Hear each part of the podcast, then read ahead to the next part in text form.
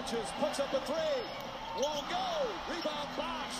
Back out to Allen. His three-pointer. Tie game with five seconds remaining. Damit herzlich willkommen zurück bei Ole Jones eben, dem Basketball-Podcast, der aktuell 30 Teams in 30 Tagen abhandelt. Und jetzt sind wir beim drittletzten Team angelangt, den Detroit Pistons. Und ich habe mich gerade wirklich aufraffen müssen, diese Aufnahme überhaupt zu starten. Ich glaube, ich saß jetzt fünf Minuten hier vor meinem Mikrofon und habe mich dann immer so wieder geweigert. Hm, drücke ich jetzt schon auf Start? Komm, bring's hinter dich. Komm, komm, komm. Jetzt irgendwann habe ich es geschafft, dann doch den Record-Button zu drücken und werde jetzt mal schauen, dass ich irgendwie halbwegs souverän die Pistons hier noch abhandeln kann. Und ja, weil ich muss ganz ehrlich gestehen, ich habe von den Pistons auch wirklich nur die fünf Spiele gesehen, die ich anschauen wollte, also was mein Minimum war für diese Serie. Und es ist teilweise wirklich zäh. Äh, die Pistons stehen mit einer Bilanz von 10-29 auf Platz 15 im, in der Eastern Conference und insgesamt sind sie das zweitschlechteste Team der Liga nur. Die Minnesota Timberwolves unterbieten das Ganze nochmal. Mm, man hat das 108,4er Offensive Rating, was Platz 24 bedeutet, die Rating 112,5, was Platz 19 bedeutet und Net Rating, Net Rating von minus 4,1, also man underperformt deutlich. Man hat einen Expected Win-Loss von 15,24. Ähm, das lässt sich relativ leicht erklären. Man ist einfach in engen Spielen nicht so da, wie man sich das vielleicht wünschen würde. Vielleicht auch ganz gut für die Pistons, weil dann die Chancen einfach auf den Top-Pick wesentlich höher sind man muss ihnen zugutehalten, dass sie es wirklich schaffen, die meisten Spiele eng zu gestalten und auch mal gegen Top-Teams zu gewinnen, aber ansonsten ist, ist das eigentlich auch schon mit dem Positiven. Es hat sich aber angebahnt, dass man hier so eine Art Übergangssaison erwarten wird, mm, weil wenn man auf den Kader schaut oder auch auf die Offseason, das, das war einfach nichts Halbes und nichts Ganzes. Man hat ja die Armada an Big Men reingeholt mit Jalil Okafor in der Free Agency, mit Isaiah Stewart via, via Draft, Mason Blumley, dem man auch nochmal äh, irgendwie ein drei Jahre 24 Millionen Deal gegeben hat. Um, ähm, dann hatte man noch einen Blake Griffin rumrennen, einen Sekou Dumbuya, also man war auf den Big Man-Positionen, sage ich mal, einfach zu breit aufgestellt, aber auch in der Spitze einfach nicht gut genug, weil Blake Griffin war zwar mal ein Abo-All-Star, aber das ist er einfach auch nicht mehr und deshalb war es jetzt überhaupt nicht verwunderlich, dass ja dann der Buyout kam, so vor, wann waren das jetzt, anderthalb, zwei Wochen ungefähr. Ähm, ansonsten hat man sich ja noch via Draft mit Killian Hayes, Sadiq Bey äh, verstärken können, ähm, eben der eben genannte Isaiah Stewart. Free Agency technisch hat man auch Jeremy Grant reingeholt und auch Josh Jackson, die einfach die Flügelrotation so ein bisschen aufpeppen sollten. Und keiner wusste so wirklich, was jetzt das Ziel der Pistons ist mit dem Kader. Also man hat zwar viel gemacht in der Offseason, aber auch wirklich viele Spieler reingeholt und man irgendwie gehofft hat, nochmal ein bisschen Upside rauszukitzeln.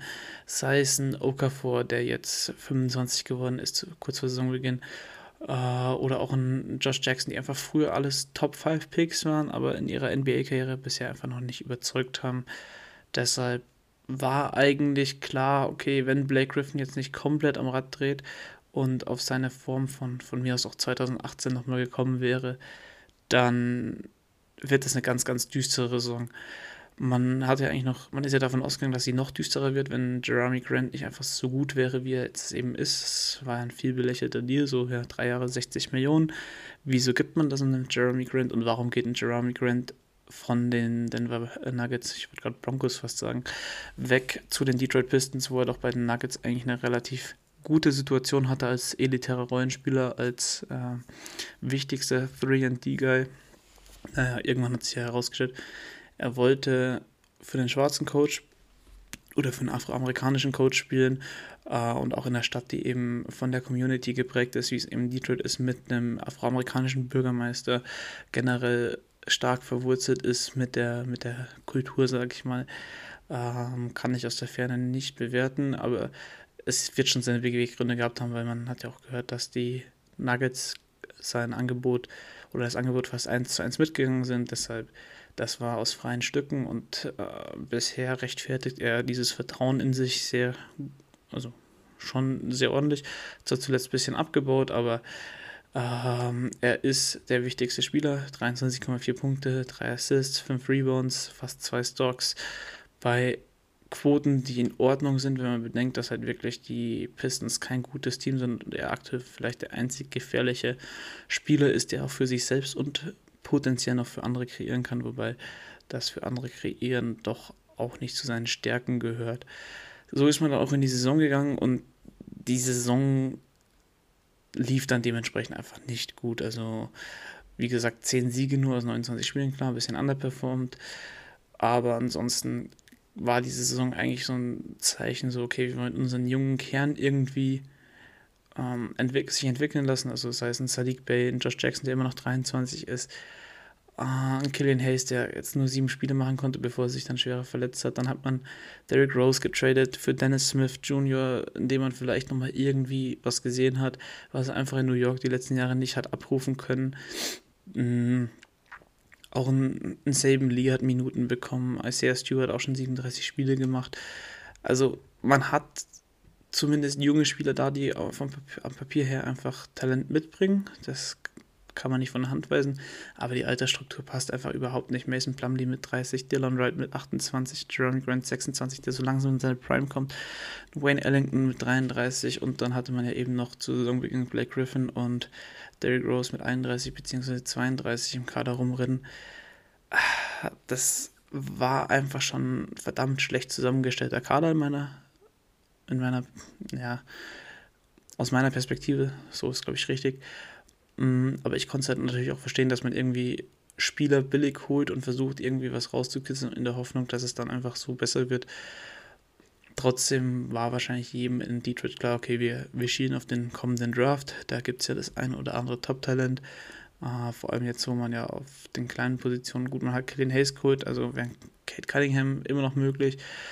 Der Flügel muss eigentlich noch verstärkt werden neben Josh Jackson und Sadiq Bay. Ähm, aber auch die Big Man-Rotation, obwohl man da halt wirklich total viele rumrennen hat, sehe ich da keinen Spieler mit ordentlich Potenzial. Auch wenn ein, mir ist der Name gerade entfallen, Isaiah Stewart das in seinen 18,7 Minuten sehr, sehr ordentlich macht. Aber ein Okafor hat nur 12 Spiele bisher gemacht, 10 Minuten da im Durchschnitt. Ein, wen haben wir noch da rumrennen? Ja, Mason Plumley auch ein ordentlicher Spieler, aber auch nicht das, was man sich eigentlich wünschen würde, um eben den nächsten Schritt zu machen. Also man ist da relativ frei, was, was die, den Pick nächstes Jahr an oder dieses Jahr angeht.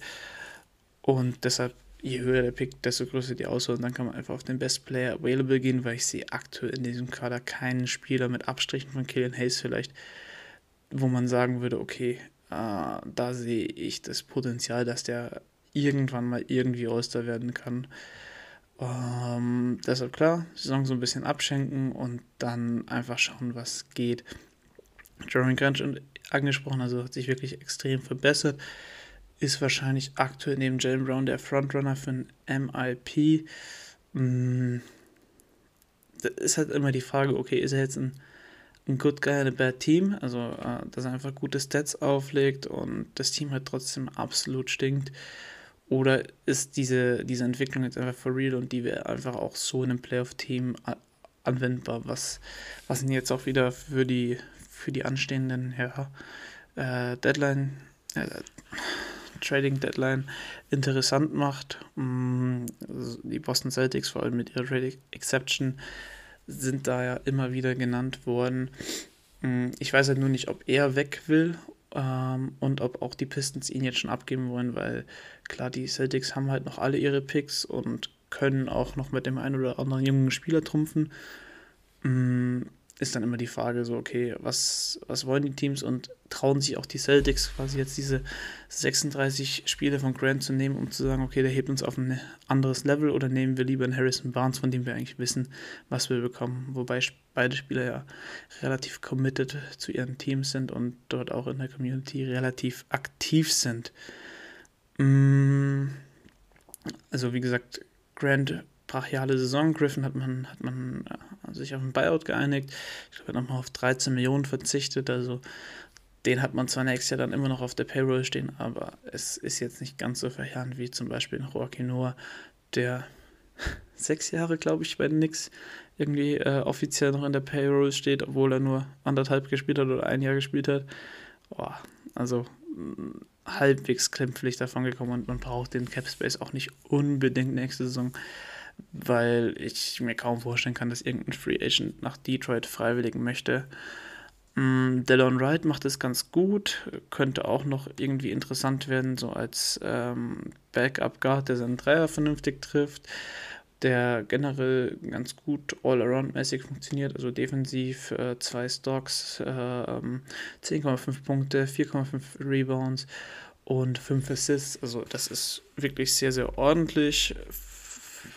Ich weiß halt auch nicht, was dann die Pistons für den Spielertypen wollen oder ob man sagt, okay, den mit dem gehen wir auch in die kommende Saison noch. Der kommt jetzt in seine Prime, vielleicht hilft er uns irgendwie zu ein paar mehr Siegen, wenn man eben einen Top-Rookie verpflichtet hat. Andernfalls wahrscheinlich bei entsprechendem Angebot dürfte auch der weg sein. Mm, Mason Plumley spielt auch wieder eine ordentliche Saison, aber ja, 10,4 Punkte, 9,2 Rebounds und 4 Assists, das ist jetzt auch nicht die Welt, wo man irgendwie sagt, okay, mit dem ähm, wird es auf jeden Fall besser in Zukunft oder sonst irgendwas. Äh, solide, mehr halt auch nicht. Also ist mittlerweile auch schon 30, vielleicht bei entsprechendem Angebot, aber dann ist auch wieder dieses Preisschild, so okay, wie viel ist ein Mason Plumley Teams wert, wo er defensiv dann doch eher ähm, ein Loch darstellt und offensiv auch nur bedingt ähm, Qualitäten mitbringt. Also kein Floor Spacing. Das Einzige, was er eben kann, ist halt wirklich gut den Ball verteilen. Also er ist ein guter Passing Big. Ansonsten, naja.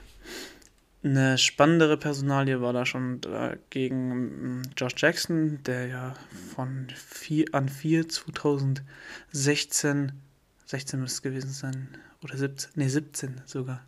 Das müsste der Fox-Jahrgang gewesen sein, genau. Ich glaube, eins vor Fox gedraftet worden von den Suns, dann damals schon abseits des Feldes negativ aufgefallen, hat immer wieder seine Stretches von fünf Spielen, wo es extrem gut aussieht, hat dann für Memphis letztes Jahr in der Bubble sich nochmal empfehlen können und weshalb auch die Pistons ihm jetzt nochmal diesen Vertrag gegeben haben. Ich glaube, ein Jahr, drei Millionen oder sowas, also knapp über Minimum. Macht es von der Bank, kommt eigentlich ganz gut in seinen 25 Minuten, also er trifft immer noch katastrophal, 27,8% Dreier insgesamt nur 42,3 aus dem Feld. Mm, aber er hat sich, äh, er liefert irgendwo dann doch äh, Bench-Scoring, ähm, defensiv engagiert, äh, bringt ein bisschen Playmaking mit, obwohl man das ja von modernen Flügelspielen eigentlich auch mehr sehen wollen würde. Aber ich denke nicht, dass noch irgendwie mehr aus ihm werden sollte als irgendwie ein solider Rotationsspieler. Was relativ schade ist, wenn man bedenkt, dass der wirklich halt an vier gegangen ist in einem Draft, der extrem gut besetzt war. Mit einem Donovan Mitchell, mit einem Jason Tatum, äh, mit einem De'Aaron Fox. Selbst Michael Falls schien ja jetzt vor seiner Verletzung so langsam wieder anzukommen in der Liga. Mm, auch ein Lonzo Ball hat seine Rolle gefunden. Klar, viele, viele Top-Picks dabei, die irgendwie zu hoch gedraftet worden sind, aber Josh Jackson fällt da halt dann nochmal extrem ab.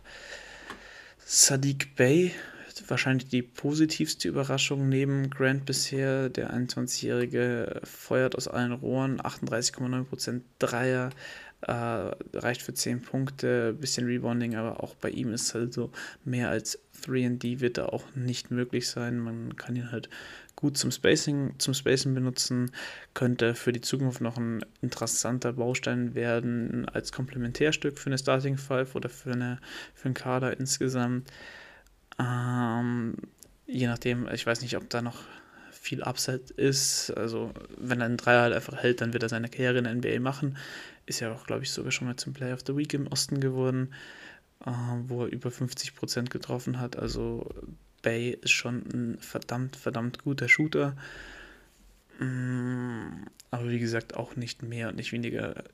Gleiches lässt sich für Wayne Ellington sagen, der äh, auch 10,6 Punkte auflegt, ansonsten relativ wenig liefert, aber halt eben bei 6,4 Dreiern pro Spiel 42,2 Prozent verwandelt und so nochmal durchaus interessant werden könnte für den einen oder anderen Contender oder für das ein oder andere Playoff-Team, das einfach noch irgendwie einen äh, Shooting Punch oder halt ein, ein Spacing, ein Flow Spacer braucht, dann würden wahrscheinlich auch die Pistons hier Ellington keine Steine in den Weg legen.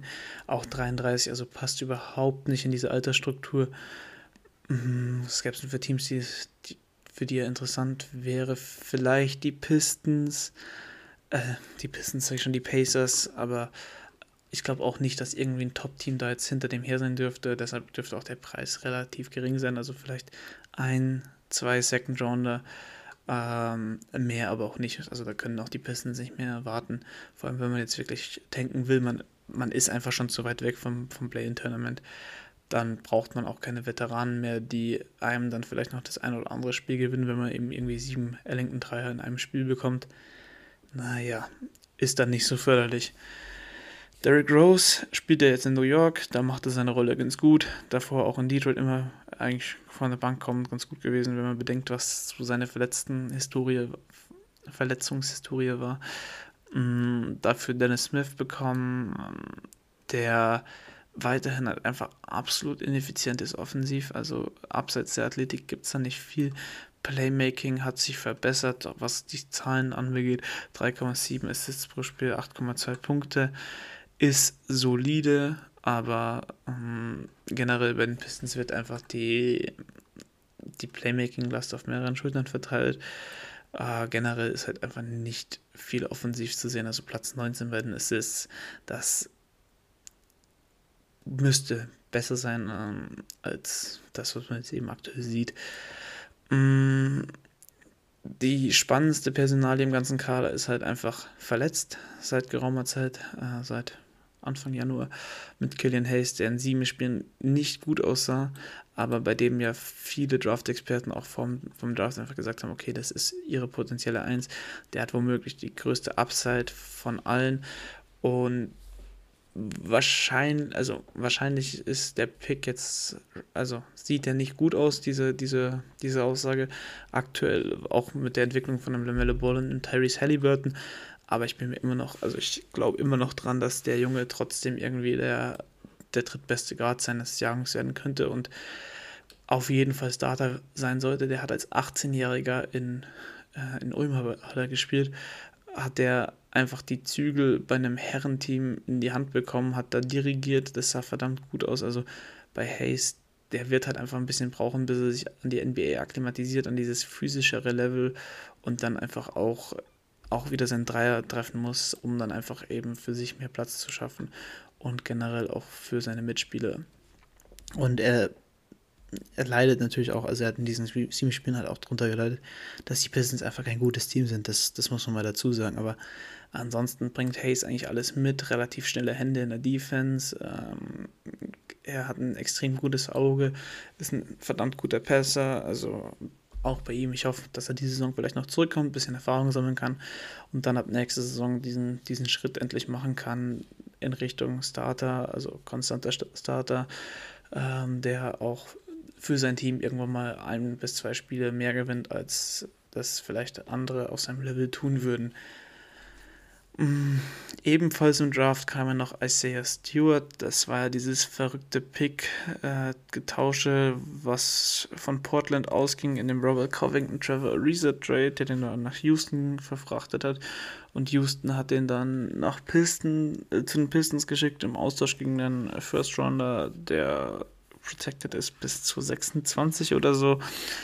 Mm, also Stewart macht es ganz gut in seiner Rolle. Es, es tun sich natürlich immer einige schwer, so ein Center einfach relativ hoch zu picken, wo man ja einfach sagt, okay, der bringt kein Starpotenzial mit. Da gäbe es auch bestimmt noch den einen oder anderen besseren Flügelspieler, die einfach in die moderne NBA besser passen würden. Er versucht zumindest ab und an einen Dreier zu nehmen, trifft den aber auch, also alle fünf Spiele im Durchschnitt, das ist jetzt nicht die Welt. Aber es ist vielleicht halt irgendwas, worauf man in Zukunft aufbauen kann, dass man das sukzessive erhöht, sein Volumen. Ansonsten ist auch bei Stewart einfach so das gleiche so wie bei den meisten anderen Talenten. Ja, das kann ein guter Rotationsspieler werden, vielleicht auch mit Starterpotenzial, aber mehr auch nicht. Und das lässt sich irgendwie auf den gesamten Kader der Pistons transkriptieren, äh, transkriptieren. Oh, ich kann kein Deutsch mehr. Äh, ja, man weiß zumindest, was gemeint ist. Also wie gesagt, man könnte noch als Seller auftreten in äh, kommende Woche im, äh, bis, zur, bis zur Deadline. Ähm, ansonsten sehe ich nicht, sehe ich kein Szenario, in dem die Pistons noch irgendwie einen Run starten könnten oder sowas. Dafür ist der Kader einfach zu schwach, zu unausgewogen. Mm, und abseits von Grant gibt es halt wirklich einfach niemanden, der vielleicht noch Dylan Wright, die irgendwie kreieren können. Und das ist halt dann fatal, wenn man nur ein bis zwei offensive Playmaker hat und der Rest darauf angewiesen ist, von diesen maximal mittelmäßigen Playmakern eben bedient zu werden. Also mh, mm, vielleicht kriegt man nochmal zehn Siege hin, also wie gesagt, man underperformt da ein bisschen, aber irgendwie mehr als 22 Siege traue ich ihnen nicht zu, weshalb alle, die vor der Saison under getippt haben, wahrscheinlich auch ihre Wette gewinnen dürften. Im kommenden Draft, wie gesagt, schon vorher so kurz angeschnitten, mm, ja, einfach den Best Player Available picken, also wenn man den 1 bekommt, dann nur, wenn man Killian Hayes hat, auf keinen Fall irgendwie Kate Cunningham verschmähen. Das, da sind die Pistons einfach nicht in dem in der Situation zu, dass man jetzt irgendwie sagt, okay, wir suchen, wo wir Bedarf haben. Selbst wenn man einen Flügel nimmt, so ein Grant kann ja immer noch, die können ja zusammenspielen. Also da hoffe ich mal für die Pistons und ihre Fans, also mir ist es relativ egal, weil mich die Pistons nicht wirklich interessieren, dass man da eben einen guten Pick bekommt und dann auch mittelfristig auch wieder relevanter wird im Osten, als man das jetzt einfach die letzten Jahre war, die oder die letzten zehn, wo man jetzt zweimal in den Playoffs zweimal einen Sweep kassiert hat oder dreimal in Playoffs und dreimal in Sweep. Also hm, Pistons sind schon verdammt, verdammt schlecht gewesen die letzten Jahre. Und vielleicht tut sich da jetzt mal so langsam was. Die Folge heute deshalb auch wesentlich kürzer. Wie gesagt, ich habe nicht viel von den Pistons gesehen. Ich habe heute noch zwei andere Aufnahmen, weil das Projekt jetzt einfach abgeschlossen wird. Äh, später die Heat und dann auch noch die Kings, die dann eben am Mittwoch und Donnerstag kommen werden und dann ist dieses Projekt auch am 18.03. rum. Zeitlich hat dann alles geklappt. Das freut mich natürlich und ähm, deshalb, wie gesagt, vielen Dank fürs Zuhören. Die nächsten zwei Teams werden dann nochmal ein bisschen spannender und auch ein bisschen länger gehen, auch mit mehr Expertise von meiner Seite und auch von meinen Gästen dann wieder. Das war die letzte Folge alleine. Ich glaube, ich habe jetzt vier Folgen alleine machen müssen, was absolut in Ordnung ist.